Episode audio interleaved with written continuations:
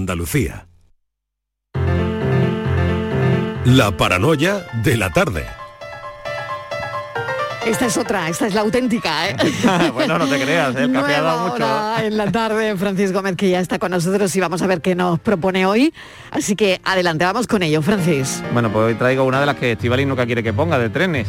Ah, no, de trenes. No sé, si, no sé si le gusta o no. A Esta ver, es muy facilita, muy facilita. venga, Bueno, un tren sale de Boston para Nueva York. vale. Una hora después, otro tren sale de Nueva York para Boston. Los dos trenes van exactamente a la misma velocidad. ¿Cuál de los dos estará más cerca de Boston cuando se encuentren? Repetimos. Repito, repito. Venga. Un tren sale de Boston para Nueva York. Sale de Boston para Nueva York. Una hora después, otro tren sale de Nue- Nueva York para Boston. Los dos trenes van exactamente a la misma velocidad. ¿Cuál de los dos estará más cerca de Boston cuando se encuentren? ¿Alguna pista que podamos facilitar a los oyentes? Extremadamente simple. Tú a Boston y yo a Nueva York. Eso, a California. Oh, qué bonito. Qué bonito. Qué tiempos. ¿Qué tiempos aquellos? Eran tú a Boston y yo a California, algo así, ¿no? a California, En este caso, exactamente, este- en este caso es tú a Boston y yo a Nueva York. Venga, Venga mil gracias, Francis, hasta ahora. A ti hasta ahora. ¿En qué capítulo de tu vida estás ahora? ¿Quieres hacer una reforma? ¿Cambiar de coche? ¿Tus hijos ya necesitan un ordenador para cada uno? ¿O quizás alguno ya empieza la universidad? ¿Habéis encontrado el amor y buscáis un nidito? En Cofidis sabemos que dentro de una vida hay muchas vidas y por eso ahora te ofrecemos un nuevo préstamo personal de hasta 60.000 euros. Cofidis, cuenta con nosotros. Te estás perdiendo muchas cosas. Abre los ojos y descubre Benavís. Naturaleza, gastronomía, cultura, campos de golf y hoteles de ensueño te esperan en Benavís. Tu otro lugar en el mundo. En cofidis.es puedes solicitar cómodamente hasta 60.000 euros. 100% online y sin cambiar de banco. Cofidis, cuenta con nosotros. La agricultura es un motor de nuestra economía y del empleo. Andalucía apuesta por un campo joven e innovador que garantice un futuro próspero a sus pueblos. La Junta de Andalucía pone a disposición 80 millones de euros para ayudar a los jóvenes que quieren arrancar su actividad agraria, con una línea específica para favorecer la incorporación de la mujer y el relevo generacional. Solicita ya tu ayuda. Consejería de Agricultura, Ganadería, Pesca y Desarrollo Sostenible. Junta de Andalucía. En Canal Sur Radio, por tu salud, responde siempre a tus dudas. Hemorroides, una patología tan frecuente que afecta a la mitad de la población mayor de 50 años. ¿Por qué se presenta esta patología que afecta tanto a nuestro bienestar? ¿Hay factores hereditarios? ¿Influyen los hábitos de alimentación? Esta tarde en el programa aprendemos más de este problema y te orientamos sobre las mejores soluciones con las mejores especialistas en directo. Envíanos tus consultas desde ya en una nota de voz al 616-135-135. 616-135-135. Por tu salud, de lunes a viernes, desde las 6 de la tarde con Enrique Jesús Moreno. Súmate a Canal Sur Radio, la radio de Andalucía. La tarde de Canal Sur Radio con Mariló Maldonado.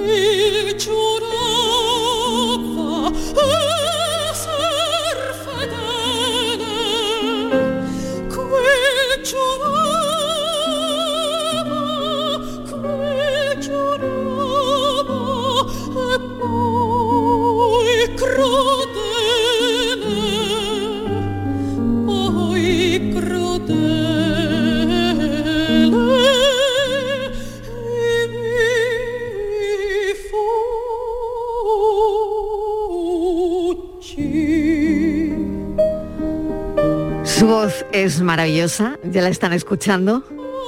Es de Sevilla.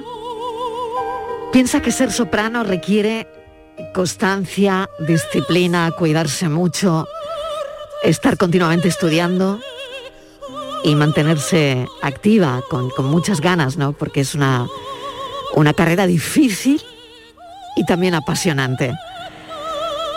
Hoy tenemos con nosotros a Leonor Bonilla, la joven soprano sevillana, que nos va a contar, bueno, pues parte de, de su historia, del tiempo que, que lleva en esto. Leonor, bienvenida, gracias por estar con nosotros esta tarde. ¿Cómo estás? Hola, buenas tardes, gracias a vosotros. Oye, con este frío, lo primero que pensaba hoy, em, ¿cómo te cuidas? ¿Se resiente tu garganta?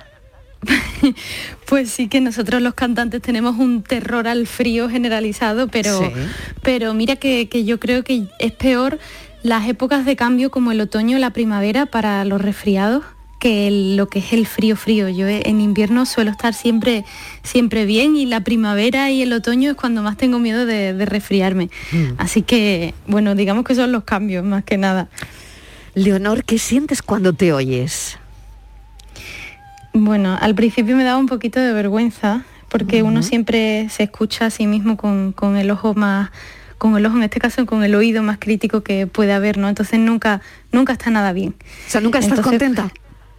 Mm, sí, claro, claro que relativizando uno pues está contento con lo que hace dependiendo de un día más, otro día menos, una grabación sale mejor que otra, pero, pero siempre se escucha a una a sí misma con, con el oído crítico y dice esto lo podía haber hecho mejor, esto no está como yo quisiera o bueno, mm, es como cuando uno escucha su voz en, una grabación y dice, uy, así sueno yo, pues imagínate cantando, pues más o menos lo mismo. Comienzas en el Conservatorio Profesional de Danza en Sevilla, eh, tienes el título además de danza española, pero ¿qué, ¿qué, te lleva al bel canto?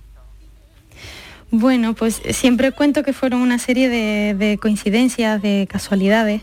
Yo terminé danza y luego me, me, inscribí en la Universidad de Sevilla, hice magisterio musical y ahí pues eh, se despertó mi pasión por el canto porque eh, entré en una asignatura de libre configuración que se llamaba Conjunto Coral, empecé a cantar en coros y, bueno, pues en mi casa tenía a mi padre que era, bueno, que es músico, profesor del Conservatorio de Sevilla, entonces pues él siempre me decía, eh, Leonorcita, tienes que, tienes que cantar, porque no pruebas cantando, que tú tienes buen oído y tienes una voz bonita. Entonces pues ya ahí cuando empecé los coros pues decidí presentarme a la prueba del conservatorio para, pues, para mejorar, para mejorar en un principio y, y sacarle más partido a lo que me gustaba, que era cantar. Pero Leonor, ¿no cantabas de pequeña? Bueno, pues como todos tarareamos ¿no? en casa. sí, porque además como mi entorno familiar era pues eso, muy, de música y mi madre también es profesora del conservatorio de danza, entonces en mi casa siempre había música por todos lados.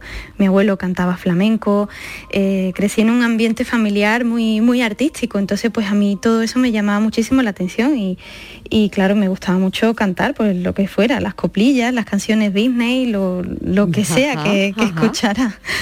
Pero claro, luego uno ya se va encontrando en su vida con, con otras eh, especialidades, bueno, pues canté música antigua y, luego pues la música coral, sinfónica, hasta que ya pues dice, bueno, ¿dónde me pueden enseñar a, a mejorar técnicamente? Y entonces pues ahí entré en el conservatorio y entré por primera vez en contacto con la ópera.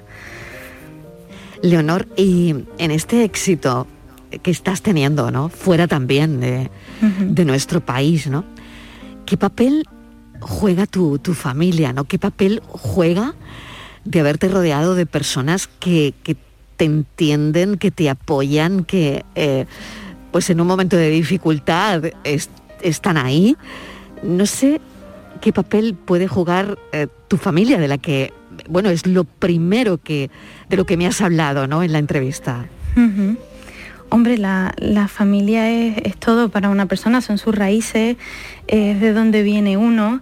Eh, con lo que hemos crecido, con lo que nos, nos, ha configurado, digamos, nuestra personalidad en un inicio, luego llegan los amigos que generan otros vínculos, luego también está la pareja, ¿no? todos esos vínculos afectivos te van completando como persona y por supuesto la familia juega un, un papel primordial, sobre todo para nosotros que estamos siempre fuera y, para cualquier problema o simplemente para compartir eh, tu día a día y las cosas que te hacen felices y si estás solo pues lo compartes inmediatamente con ellos, ¿no?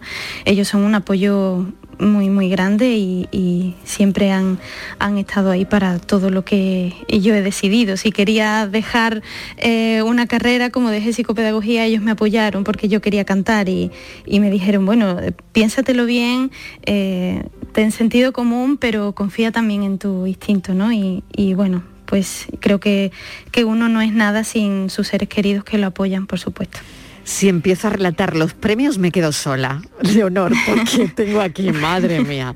Si empiezo por los premios del 2019, pues el premio Concert Lírica, eh, de verdad, el, el, premio Plácido Domingo a la mejor cantante español, premio Teatro de la Zarzuela a la mejor cantante de Zarzuela, premio especial del Teatro Real de, Madrid, premio del público, de, premio Ópera de Sabadell, eh, premio especial del público y primer premio del certamen de Nuevas Voces Ciudad de Sevilla. Bueno, esto es increíble porque es un suma y sigue.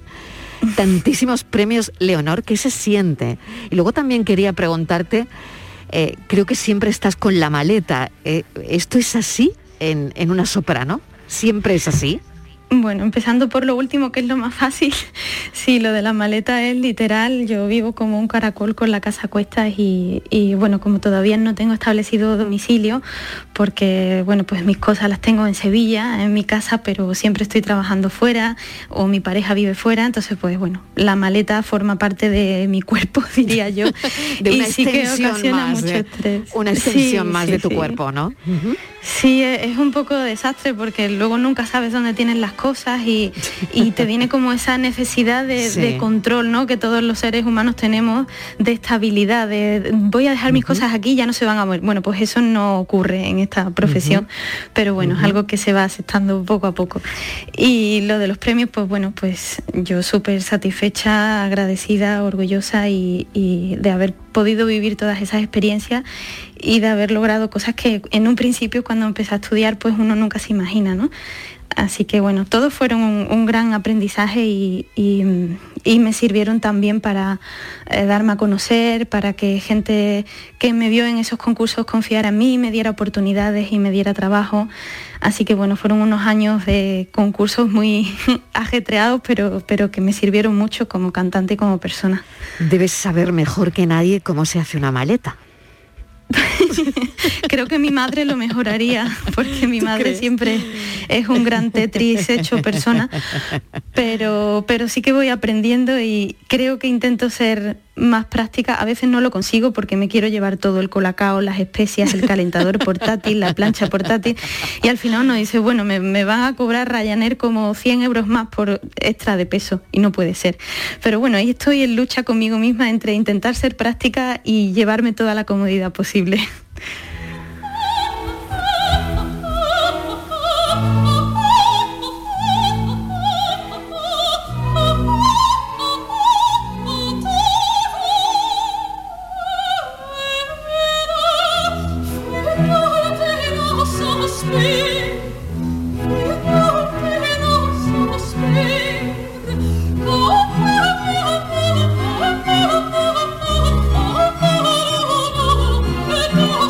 Rigoletto en Tenerife, ¿lo recuerdas? perfectamente, sí. Además, Tenerife es un sitio con el que tengo un vínculo artístico y personal también muy, muy fuerte. Bueno, ¿quién te dijo por primera vez, Leonor, que era soprano? ¿Quién te lo dice? Pues eh, fue un poco curioso porque cuando empecé a cantar en el coro de la universidad, las primeras semanas estuve en la, en la mesa de las mezzo, de las contraaltos, ¿no? Yo creo que porque faltaban voces en esa banca, entonces yo llegué nueva y me dijeron, pues ponte ahí, ¿no?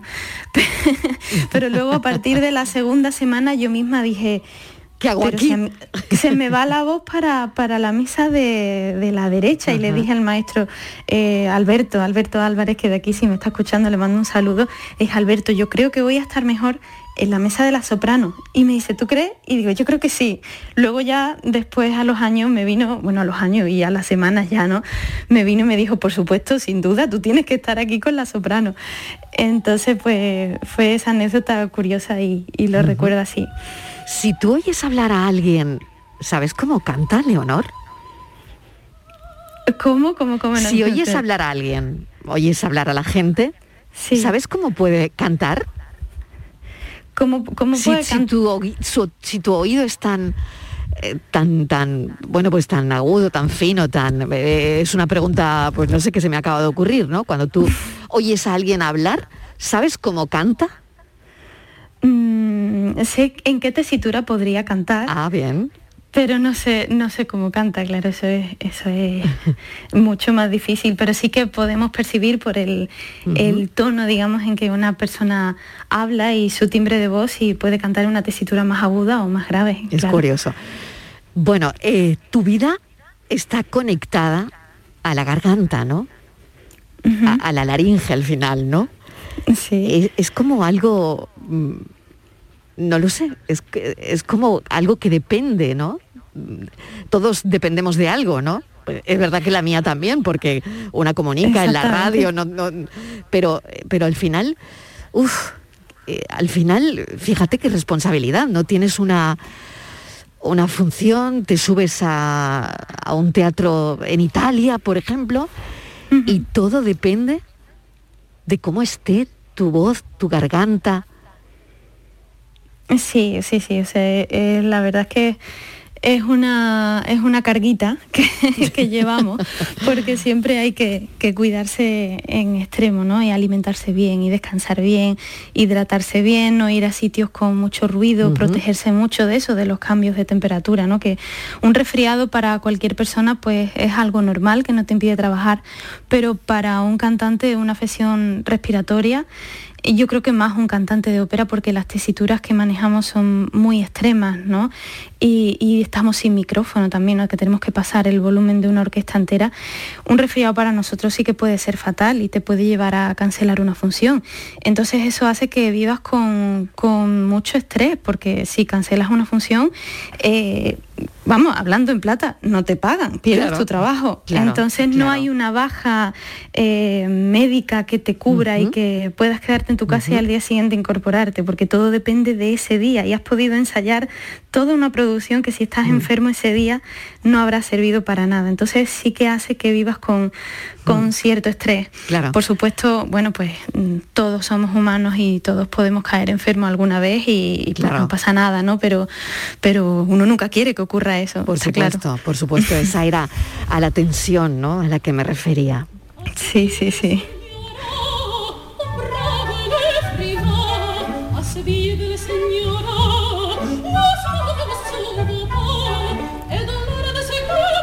¿Y tu corazón mira al sur cuando estás fuera y me consta que estás fuera mucho, Leonor?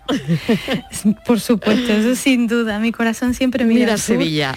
Yo soy muy del sur, soy muy de Sevilla, mi familia es muy sevillana con todas sus consecuencias y, bueno, si hay que llevar Sevilla por bandera, no, nadie puede negar que yo lo haga desde luego.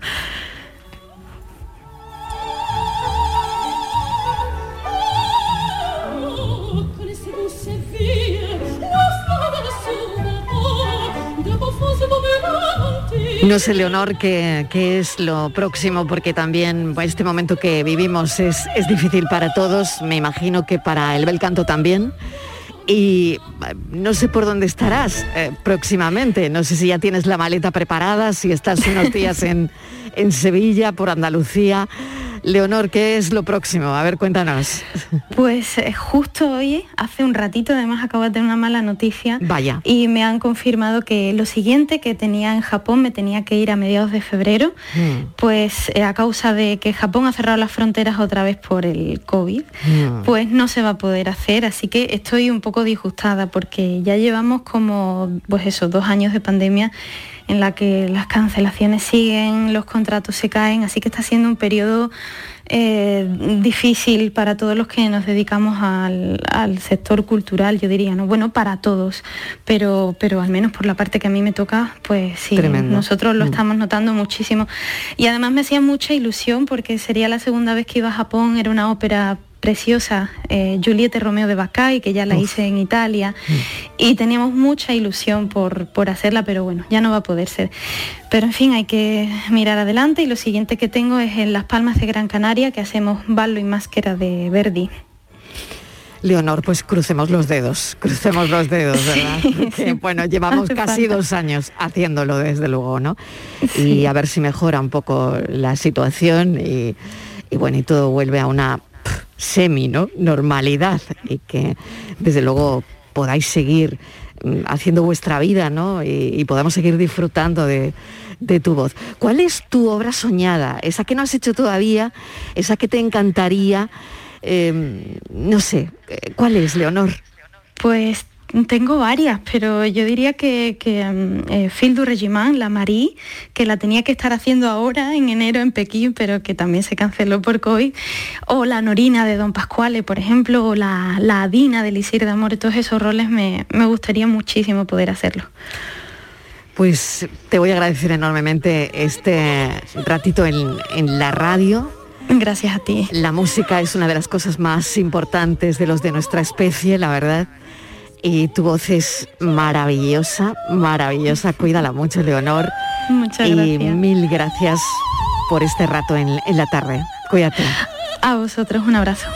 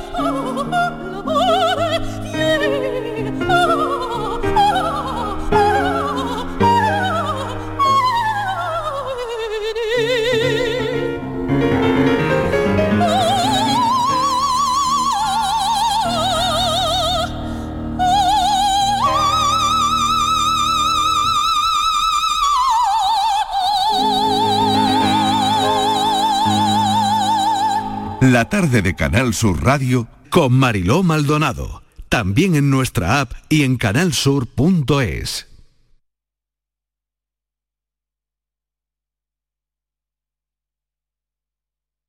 En Telecable Andalucía te ayudamos a conectarte. Puedes llevarte tu fibra de un giga a 16,90 euros. Incluso acercarte a tus seres queridos de forma ilimitada o ver tus películas y series favoritas desde 4 euros al mes. Pero lo más importante para nosotros es hacerte sentir como en casa. Visítanos en telecableandalucía.com. Conectarse está al alcance de todos.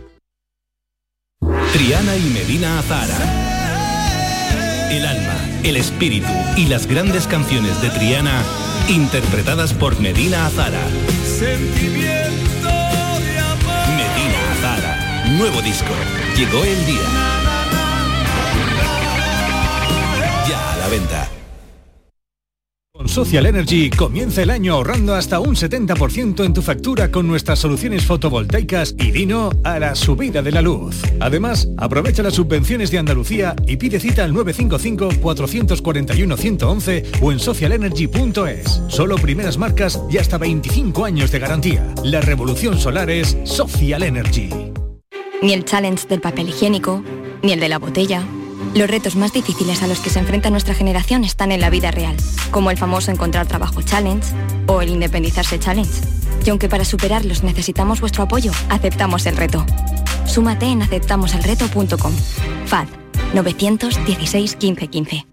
La agricultura es un motor de nuestra economía y del empleo. Andalucía apuesta por un campo joven e innovador que garantice un futuro próspero a sus pueblos. La Junta de Andalucía pone a disposición 80 millones de euros para ayudar a los jóvenes que quieren arrancar su actividad agraria, con una línea específica para favorecer la incorporación de la mujer y el relevo generacional. Solicita ya tu ayuda. Consejería de Agricultura, Ganadería, Pesca y Desarrollo Sostenible. Junta de Andalucía. La magia de este lugar está siempre esperando a que la visites. Disfruta de cada plato de la gastronomía local. Embriágate sin medida del mejor ocio y cultura. Aprende de la dedicación artesanal ubetense y conoce la ciudad patrimonio de la humanidad. Piérdete por los cerros de Úbeda.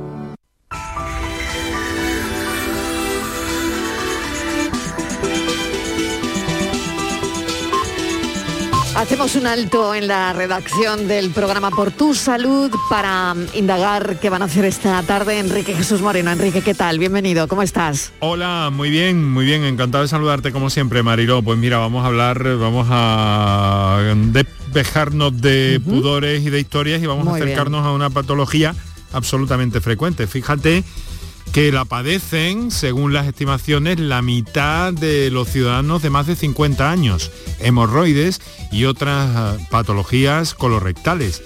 Y vamos a rodearnos de buenos especialistas para conocer y comprender y sobre todo para, mm, para desmontar cualquier tipo de duda que puedan tener nuestros oyentes a este propósito, porque ah, además de, de la, mala de la mala vida que, que nos pueden dar unas hemorroides, pues también tenemos que tener en cuenta que, que pueden llegar a ser discapacitantes en un momento determinado, ¿no? Claro, y entonces claro que sí. eh, tenemos que hablar de eso en un programa como este y vamos a pedir a nuestros oyentes también que todas las dudas que tengan, que libre, abiertamente, eh, con tranquilidad y vía telefónica, pues eh, consulten a nuestros invitados de esta tarde cuanto sea de su interés. Se están mejorando también mucho las cosas en el abordaje. Por ejemplo, nos vamos a centrar en una consulta monográfica de proctología que hay en el Hospital de Valme, en concreto en la unidad de cirugía mayor del Tomillar, en la provincia de Sevilla, muy cercano a la capital.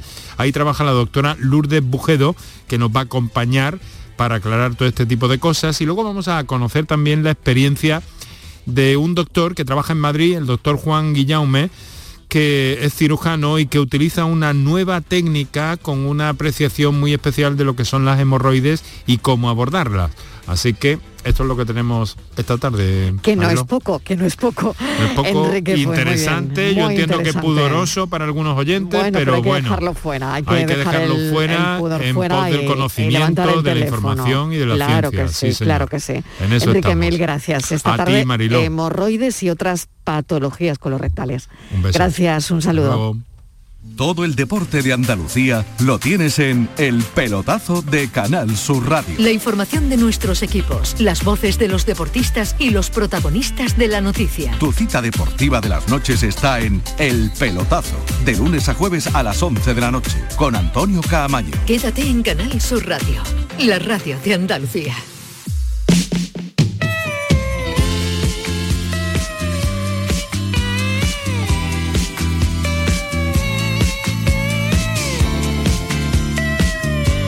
La tarde de Canal Sur Radio con Mariló Maldonado.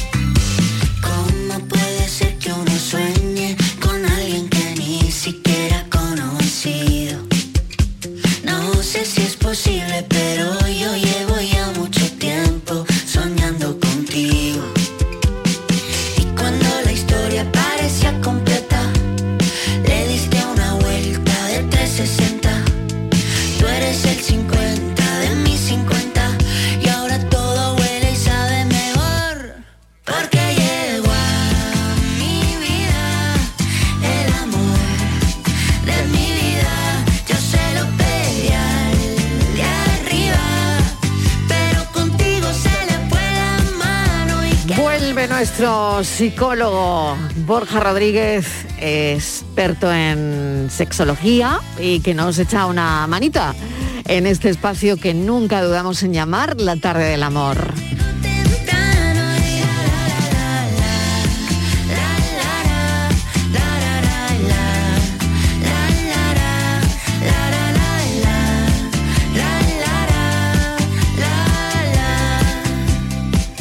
Y el tema que vamos a poner sobre la mesa, bueno, tiene que ver con todo lo que ha ocurrido estos días, el interrupción, cese, eh, bueno, así es el nuevo lenguaje del desamor, Borja, Totalmente, parece que nos encontramos ante una nueva forma de, de llamar las cosas. de llamar a las cosas. al- Eufemismos. sí, eufemismos. De llamar al desamor, de llamar a las rupturas, a, a los divorcios. Y parece ser, no sé, que entramos con una época de, de- como de cierto pudor, sobre todo Sí. en, en personajes públicos, ¿no? Como son eh, Cristina Iñaki, pero sí es verdad que, que es, es curioso esta nueva forma. A ti te ha llamado la atención. sí, como, porque como sexólogo te ha llamado mucho la atención. Claro, porque de hecho Ya. en terapia de pareja a nadie se le ocurre decir, no, es que vamos a hacer una pequeña interrupción temporal, tal. No. Y a mí me, me chocó en su momento con, con la infanta Elena, pero esto fue en 2006, cuando el cese Sí. temporal de la convivencia, con infanta Elena y Jaime Marichalar, pero claro, es que era 2006. Que además Sí. yo me acuerdo leer el, el artículo y tal, la noticia, y tener que leerla varias veces, porque yo decía, pero vamos, ¿de cese temporal? Pues Ya. estamos viendo que de cese temporal a que yo tenía poco. Pero yo pensaba que ya habíamos pasado un poco ese momento y esa etapa. Tantos años después volvemos un poco a utilizar esos eufemismos para, referir, para referirnos a una ruptura de pareja. O sea que estamos en el nuevo lenguaje estivaliz del desamor. Sí, es como, yo no lo sé, seguro que tiene alguna explicación, quizás es por cambiar o normalizar más las cosas. Yo, por ejemplo, ¿no? Yo lo de interrupción y cese, eso no lo acabo de, de entender, no, es que no, no sé, porque el resto de los humanos nos divorciamos y nos separamos. Pero bueno, por ejemplo, pero cuando quieres llamar a... También se dice, es una amiga entrañable. Ya sabes lo que es. Una amiga entrañable es... Ah, qué bueno eso también, ¿no? Claro, ¿no? Entonces yo a veces cuando dicen su amiga, digo, ¿será que aquello de amante suena muy mal, suena ya muy antiguo y para normalizar de que bueno, se puede tener casado, casada y tener una amiga, un amigo entrañable. Igual está dentro de la normalidad o se quiere normalizar. Porque no sé qué sentido tiene, es que no lo sé. ¿Qué diferencia hay entre un amante y una amiga o un amigo entrañable? Yo creo que es evitar llamar a las cosas por su nombre, quiero decir, al final una amiga entraña- tener un amigo o una amiga entrañable es una cosa y tener un amante es otra distinta. Es que yo creo que en el fondo lo que estamos intentando es blanquear y suavizar una, sobre todo vuelvo a decir, en personajes públicos, pues una realidad de estás divorciado, estás divorciado, no pasa nada. Quiero decir, mm, hay divorcio en España todos los días. Pasa que yo creo que como personaje público de esta envergadura, de hecho yo no sé quién le habrá hecho el comunicado, si un de estos de abogados, un bufete de abogados o un texto de publicidad. Ya. Hombre, claro, ellos tienen sus gabinetes, ¿no? Claro, De gabinete de comunicación. publicidad, pues, Bueno, está muy-. Eso está, muy, Claro, eso está muy estudiado. Claro, a lo mejor ha Claro. sido entre ambos, ¿no? Claro, yo creo que sí. O, o igual se ha reunido mucha gente para lanzar un comunicado que no es obra de una única persona, ¿no? Hombre, Fíjate, entiendo que es un nivel de claro. personaje público muy alto. Ya. Pero también en- veo que es que es un Pero poco- quizás más naturalidad Claro. eh, se acercaría mucho más a la gente, yo creo, ¿eh? Claro. Muchísimo creo, más. creo. Porque al final eh, todo el mundo se divorcia, quiero decirte, pues quien se divorcia, se divorcia y no hay un eh, cese Temporal de la convivencia. o interrupción o no sé, sino que bueno, No, mira, todo el mundo lo llama como que nos hemos Dicen divorciado, nos que separamos, llamarlo lo y que ya sea. está. Y- Claro. Y, y eso yo creo que los acerca a la gente, ¿no? Sí, que, los que es de lo que se trata, ¿no? Los acercaría muchísimo más y hablaría nuestro lenguaje. Lo que pasa que es eso, yo creo que es un poco dentro de Claro, ese mundo de la dice- monarquía. claro, cuando Iñaki Urdangarín dice el otro día, son cosas que pasan.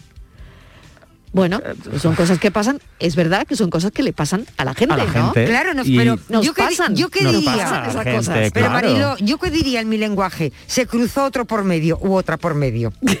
Sí, ¿no? probablemente. Ya, o llegó la bueno. tercera o el tercero. Ya. Pero tú a él- saber cómo ha sido son fraguado cosas esto. que pasan. Claro. Porque de pronto te pillan, qué curioso que te pillen, no sé, es que esto tiene claro, ya le podemos hacer 17 millones de lecturas Ya. distintas.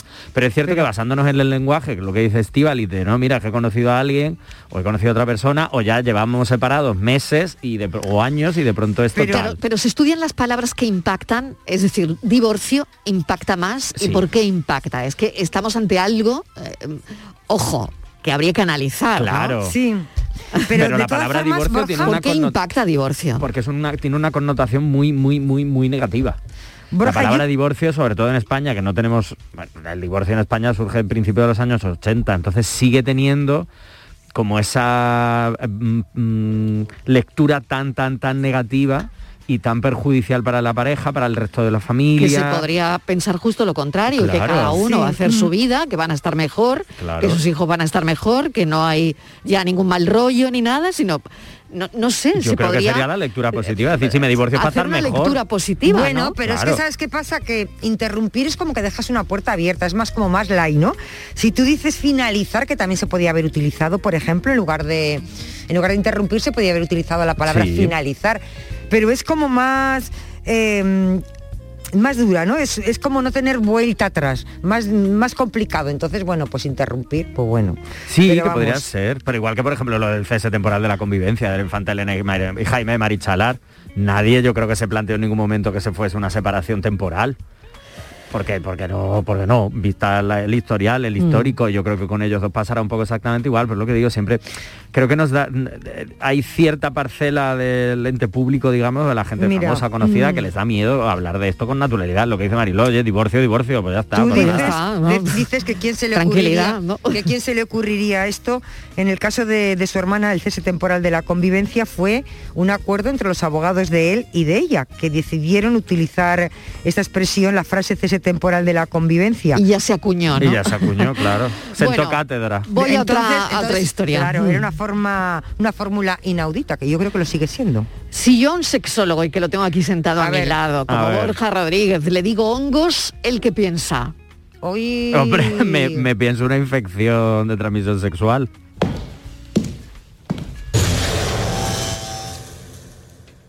Empezamos. Tengo hongos, hongos, hongos. ¿Hongos? Ya estás averiguando de dónde ha salido el puñetero hongo ese. ¿Yo? Yo nunca te he sido infiel. Me ha llegado la infección hasta los testículos. Vamos a hacer un jueguetito que por fin voy a saber si me has engañado. Pero cariño, por favor, que yo nunca miento. ¿Qué me vas a poner? ¿Un casco de electrodos?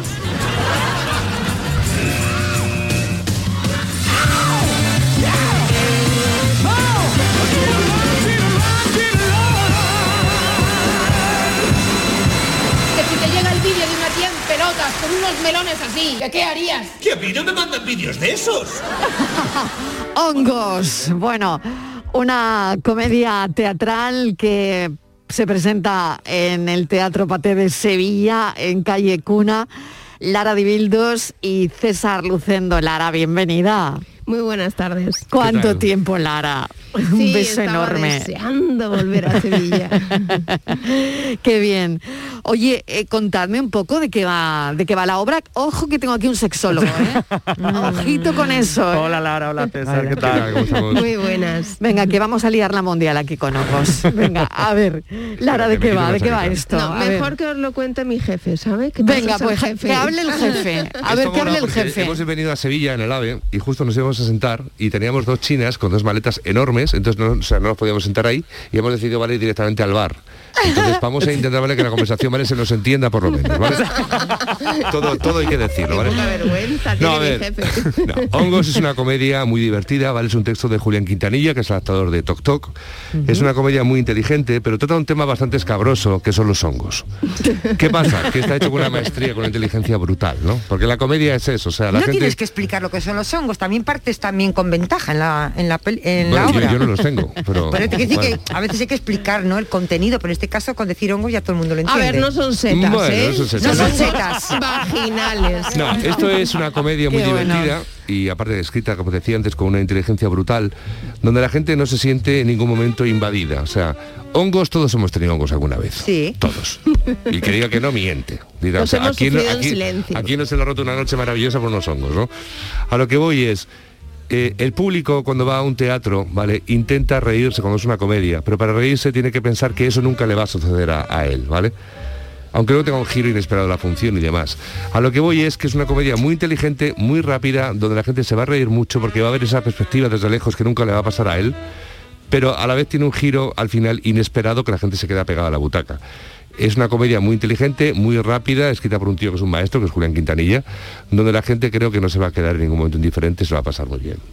Seguro. Yo, yo sí quiero preguntarle a Ari César cómo, porque claro, estamos hablando de un tema que no se suele hablar nunca, y menos eh, Oye, no en hemos un hecho nunca teatro. este tema aquí, Nunca ¿eh? hemos hablado de esto, ¿verdad? hemos hecho el Nunca tema hemos- hongos. lo estamos haciendo hoy, de Qué hecho, bien, estamos ¿eh? aprovechando. Oye, Somos bien. unos pioneros. Sí, sí, totalmente. Total, qué bien, qué, bien. ¿Cómo, cómo, porque claro, como actor y actriz, ¿cómo os habéis metido a hablar de este tema? ¿Cómo os habéis metido en los personajes para hablar de algo que genera tantísimo pudor, que puede generar cierto rechazo? Pues puede ser como, qué asco, saber dónde te has metido, qué habrás Claro. hecho, tal, porque al final lo que pasa, delante de tantísima gente, claro. Esto los fue porque esta- hablé con Julián, con Quintanilla, que escribimos? Y dice, vamos a hablar con Lara, ¿vale? Que nos cuente su vida sexual. y ahí empezó Qué todo. tonto eres, ¿eh? Lara, de verdad, ¿eh? No lo No me permitas. creo yo lo que eso, está Lara, no me lo diciendo. creo. No lo permitas. Si al final esto no es un problema, hombre, es un problema de hongos, evidentemente, que, que me ha pasado muchas veces que al terminar la función han venido señoras y me han dicho en bajito, yo también tengo hongos. Pero a ver, que no es un... eh, en el fondo es una cuestión de mi marido es un infiel, que estoy ya hasta Ya las estamos, narices de que me... No, hablamos de ti, César, hablamos de Agustín. ¿Tienes algo que decir tú? Para nada, en absoluto. O sea, no, y me- Bueno, porque él está casado con su mujer, que en esta obra somos madre y mujer, pero no tenemos nada que ver en la vida real. Pero sí es verdad que en esta función, pues, pues bueno, es una cuestión de que tengo un marido golfo, que me ha puesto mil veces los cuernos. Yo estoy muy enamorada de él y al final llega un día en que dices, ya está bien, se acabó. Hasta aquí hemos llegado, que ya lo último me- que me faltaba es que encima sufriera hongos. Y entonces es una venganza tan divertida y tan al extremo y tan locura que lo llego a meter en un programa de televisión con un polígrafo. lo ridiculizo. O sea, ya no se me ocurre más que hacer, pero el final lo bonito que tiene es lo que decía César, que te metes en esa comedia tan divertida y tan vertiginosa, con ese ritmo, y de repente pegamos un giro que nadie se espera, sorprende a todo el patio de butacas porque de repente empiezan a entenderlo todo. Y, y acabamos con un momento de verdad donde tocamos el corazoncito del público. Entonces dice, tenemos un espectáculo súper redondo, ¿no? ¿No, señor director? Sí, está muy bien, está ¿No muy bien. Y sí, esto sí. entronca un poco con lo que eh, hemos empezado hablando aquí, ¿no? Los hongos pueden llevar a una interrupción cese temporal de la convivencia, del amor y de la convivencia. Me encanta esto porque no, veo, no sé con a quién saber, hablo, pero vete es tú a saber genial. lo que les habrá pasado, vete tú a saber. A ver, esto es una venganza. ver. como decía Lara antes. César, Esto- vete tú a saber. Esto es una vergüenza. Te digo, esto como decía Lara antes, es una venganza. Es una venganza. Ella dice que tiene estos hongos, que su marido se los ha pegado, claro, y empieza ese interrogatorio. A ver, hay cosas que son innegables. O sea, tú no puedes negar la evidencia. Creo que es más complicado. Siempre hay que negarlo, ¿eh? Bueno, Yo- yo Agustín, o sea. Agustín en esta obra sí puede. consejo de la Martínez de Sí hoy. puede, lo Aunque te pillen en la cama, vale. Aunque te pillen en la cama, los- siempre hay que decir, cariño, esto no es lo que parece. Claro, pero los hongos ya es complicado. O sea, escúchame que yo para eso tengo un máster. Y te digo, eh, te en la cámara, puedes simular a esta señora que hace aquí, ¿vale? Pero esto de los hongos es más complicado. Sí. Lo bueno es, vale, que es una venganza en toda regla. O sea, le da a este señor donde más le duele, que es el tema de los hongos y demás, y le hace dudar todo el rato. Eh, aparte, Y hace que le piquen. y aparte lo los tíos somos muy exagerados. O sea, eh, a nosotros nos duele la cabeza y montamos unos pollos de la hostia. Imagínate unos hongos. O sea, pensamos que nos vamos a morir. Si encima le, le somete un interrogatorio enorme y encima ese interrogatorio se convierte en un, en un programa de televisión, donde el patio Es de un interrogatorio de hora y media, me han contado. Hija hora mía, y veinte. lo hago yo todos los días. es Hora y veinte. O sea. Pero ¿sabes lo bueno que ser de lo bueno que cinco tiene es que interrogatorio es un, es un interrogatorio de acuerdo eh, televisivo, o sea, porque se convierte en un plato de televisión. Es decir, el espectador juzga, ¿vale? Y es juez y parte de lo que está pasando aquí. Entonces, claro, se crea un espectáculo muy interactivo, que eso a día de hoy a la gente le gusta bastante, sin perder esa esencia de, de teatro. O sea, tenemos dos actos, un primer acto muy teatral, muy rápido, con mucho ritmo, y luego ese segundo acto que a la gente le, le deja pegado, pues claro, la gente se siente ya partícipe de lo que está pasando ahí. O sea, ya no es el Es espectador el que mira. público del El espectador de juzga lo que está pasando. Y os digo una cosa, no es una función en la que subamos a la gente O sea, a hablar. interactúan, interactúan A de ver, alguna manera, na- ¿no? A nadie lo subimos y Claro. nadie tiene que hablar cuando no quiere. sus porque hongos. esto- Y nadie de tiene que hablar de sus hongos. Ojo, que nadie ¿no? va a hablar No de sus hongos. Yo os digo una cosa, a mí nunca nadie me ha dicho yo también tengo hongos, ¿vale? Esto es una de bildos que A mí sí. tú sabes Es más, a mí me han dicho, a mí me pican y a ti. Y digo, hombre, no, por Dios. Bueno, hagamos un club de fan Diana, de hongos para la de bildos y lo voto de quiero, o sea, lo voy a proponer un club de fan para hongos para la de bildos, ¿vale? A mí también me pican, es, es el hashtag, ¿vale? Lo hagamos así. A mí también me pican, está bueno. bien, está bien que sea el, el hashtag hoy ese en, en las redes, ¿no? Muy Sí. bien. Lo a La de hemos liado, que lo sepáis, ¿eh? Que Sí, es sí, bajo vuestra totalmente. responsabilidad. Lara de Bildos a mí también me pican, lo estoy viendo.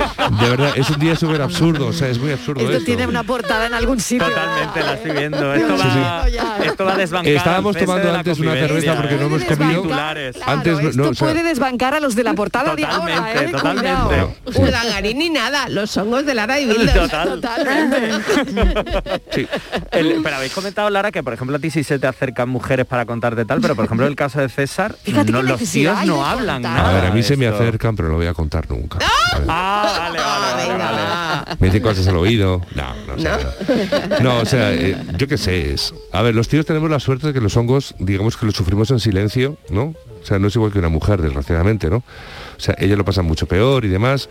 Pero os digo, Lara de Bildos es un universo aparte. La gente se acerca a ella porque la ve como una tarada, ¿vale? Que de teatro y demás, pues le hablan, ¿vale?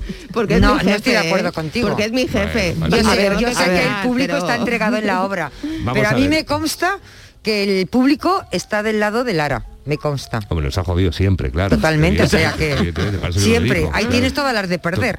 Totalmente. Bueno, pues te digo que no, porque tiene la habilidad de Agustín, que es el personaje, de Es tener Adrián, tanto corazón, Adrián. Ay, perdón, es que hacemos otra obra que somos Agustín y Diana y se me va.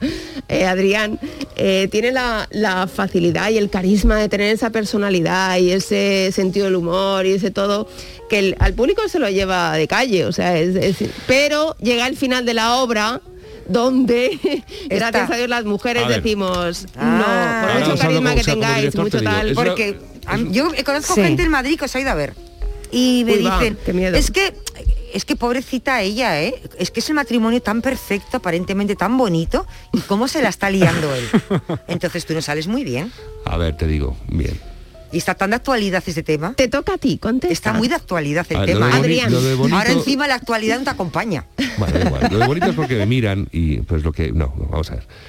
Eh, es una función muy bien escrita, que es lo que he dicho al comienzo Sí. de esta entrevista, ¿vale? ¿Por qué? Porque lo que hace es que este, este señor, que es Adrián, un tío con mucho carisma y demás, ese primer acto teatral que comentó hace un momento, ¿qué pasa? Que se mete a la gente en el bolsillo. ¿Por qué? Porque es rápido, porque las risas van para él, con sus chistes, sus gags, sus gags y demás. Pero estamos viendo lo que es cómo este personaje empieza a caer. O sea, este señor que, el pri- que el primer acto te caía de maravilla y demás, empieza la función, continúa, te ríes mucho con él, pero poco a poco vale, va cayendo hasta que le acabas tomando manía, porque este tío al final se inmola. O sea, esta función es un canto a la mujer en toda regla. Claro. Pero Hombre, es que después de lo que haces, No, no, pero es vive- que, vamos, es que encima Vamos. te lo vas a sacar por la puerta grande. Pero es la vida misma, ¿sabes? Eso es. Esos A ver, tíos a ver, con una personalidad a ver, arrolladora, A ver, ¿qué, representa Estoy Adrián? dos mujeres sí, que porque está representando muy bien el papel aquí ahora. Yo ¿eh? es que estoy tan identificada con Lara que estoy cada vez más cerca de ella, hasta en la Gracias, mesa claro, me voy claro. poniendo cada vez más Gracias, cerca de Cada Lara. nos, nos estamos poniendo cada vez más escuchamos a Adrián, Fíjate que más no nos vamos con Lara. y ya te ¿eh? estoy cogiendo un poquito de manía, ¿eh?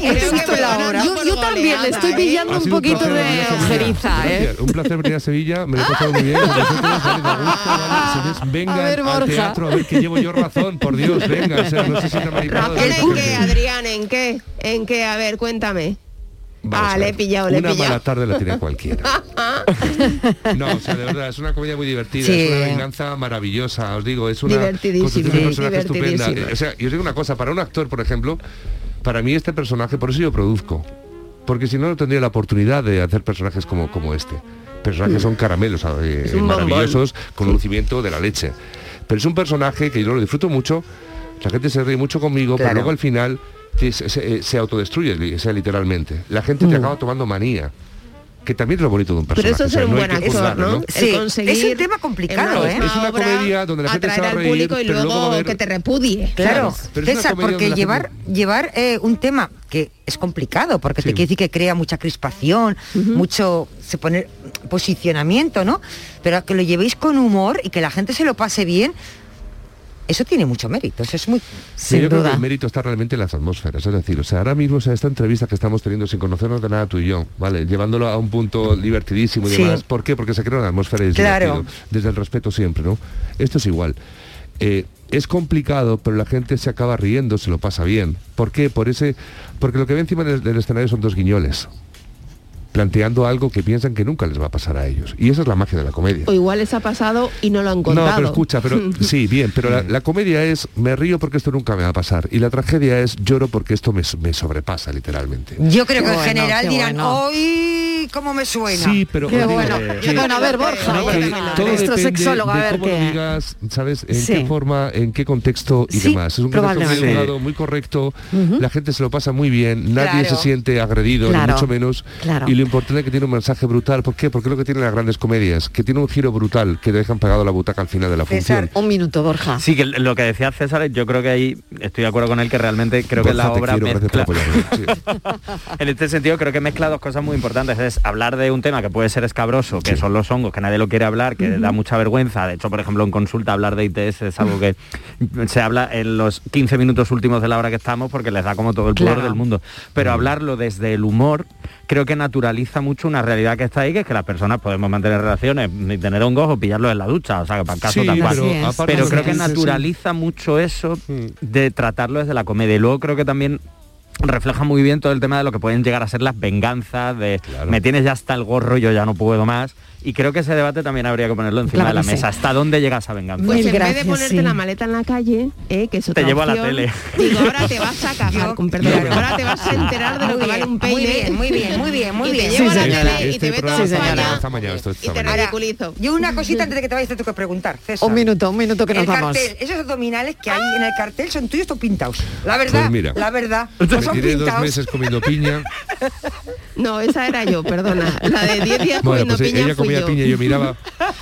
No, no, son míos. ¿Tú tienes esos abdominales? Los Hay que ver. Bueno, que luego te No, los no, no, enseñe. déjalo, Martínez, déjalo. yo tengo que ir a otra cosa. Que tengo a Francis aquí, un momento, no os vayáis. Un segundo, un segundo, ahora nos enseña los abdominales. Francis, el no enigma de hoy. No. ¿Tú qué vas a enseñar? No, solo Tú tengo, el una- enigma. solo tengo un abdominal, o sea que para qué. Va a enseñar el enigma. el enigma, el enigma. Bueno, recuerdo la pregunta que hemos hecho antes. Venga. Venga, Un, atentos, Lara y César. un tren sale de Boston para Nueva York. Madre mía. Una hora después sale otro tren de Nueva York para Boston. Los dos trenes van exactamente a la misma velocidad. Ahora bien, ¿cuál de los dos estará más cerca de Boston cuando se encuentren? César, ¿qué se te ocurre? Déjame que estoy haciendo cuentas. Mira, esto no tiene... Se me va el tiempo. Y yo soy rubia. A Así ver. que vamos mal. Vamos a Pero yo diría que- a la, misma, Pues a la misma yo creo que distancia, el ¿no? segundo tren, el que sale de Nueva York a Boston, es el que se encontrará más cerca. Porque el primero simplemente se va alejando. no. Se va alejando. besos. Nada, no, no, no. A ver. de Granada. Pues sobre el acertijo de cuál de los dos está más cerca de Sí. Boston, eh, están los dos a la misma distancia porque cuando es desde que se juntan pues están los dos. Claro. En que yo está. creo que es los dos. O sea que esto es los dos. Claro. En el momento que se cruzan, los dos están en el mismo sitio, con lo cual están a la misma distancia de Boston. Fíjate qué fácil era, ¿eh? Oye, al final la rubia ha acertado, gracias, gracias por este ratito. este- esto a una frase de Quique San Francisco, a un actor que estaba muy nervioso. Estaba entre cajas, le dijo, Quique, estoy muy nervioso, ¿qué hago? Le dijo, escúchame atentamente. Y si queréis la podemos lanzar, eh, es un poco escatológica, pero la podemos lanzar para, para vuestros oyentes. Venga. Le dijo Quique, escúchame atentamente. ¿Cuántos kilos de sarrín tiene que comer un palomo para cagar un tablón de 3x4? Luego habla con Francis, aparte de enseñarle las tabletas sí. a, a Estivaliz Lara Dibildo, César Lucendo, gracias. Teatro Pate de Sevilla, en la calle Cuna, la obra Hongos este fin de semana. Mucha mierda. gracias. Hasta luego. Adiós. Borja Rodríguez, gracias. Nos Un beso. vemos, beso. Pensamos.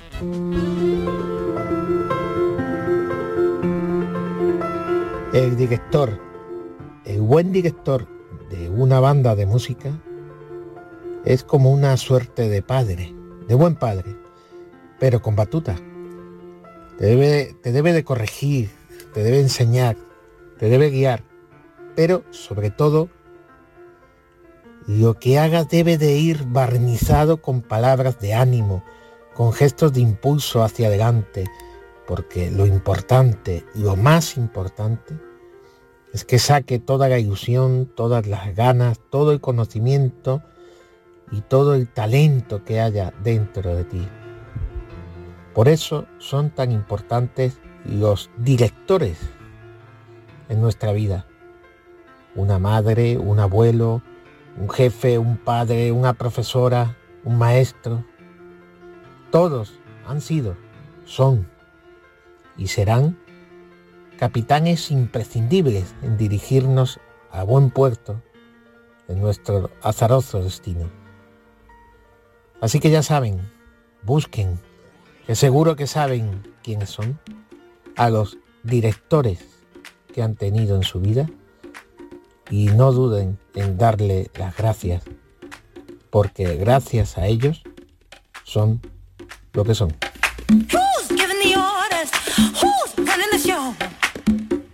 Grande el pensamiento de Jaime Aguilera de hoy.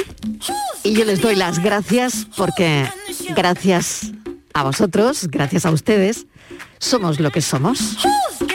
Hasta aquí la tarde, un reto cada día, serles útiles. El atardecer, la verdad es que tiene tanto de poético, tiene tanto prestigio que una acaba el programa antes de que atardezca, que también tiene su poesía. Mañana volvemos a las 3, como siempre, a contarles la vida. Adiós.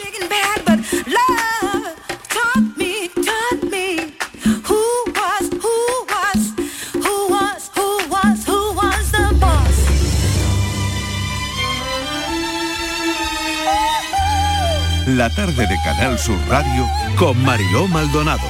También en nuestra app y en canalsur.es.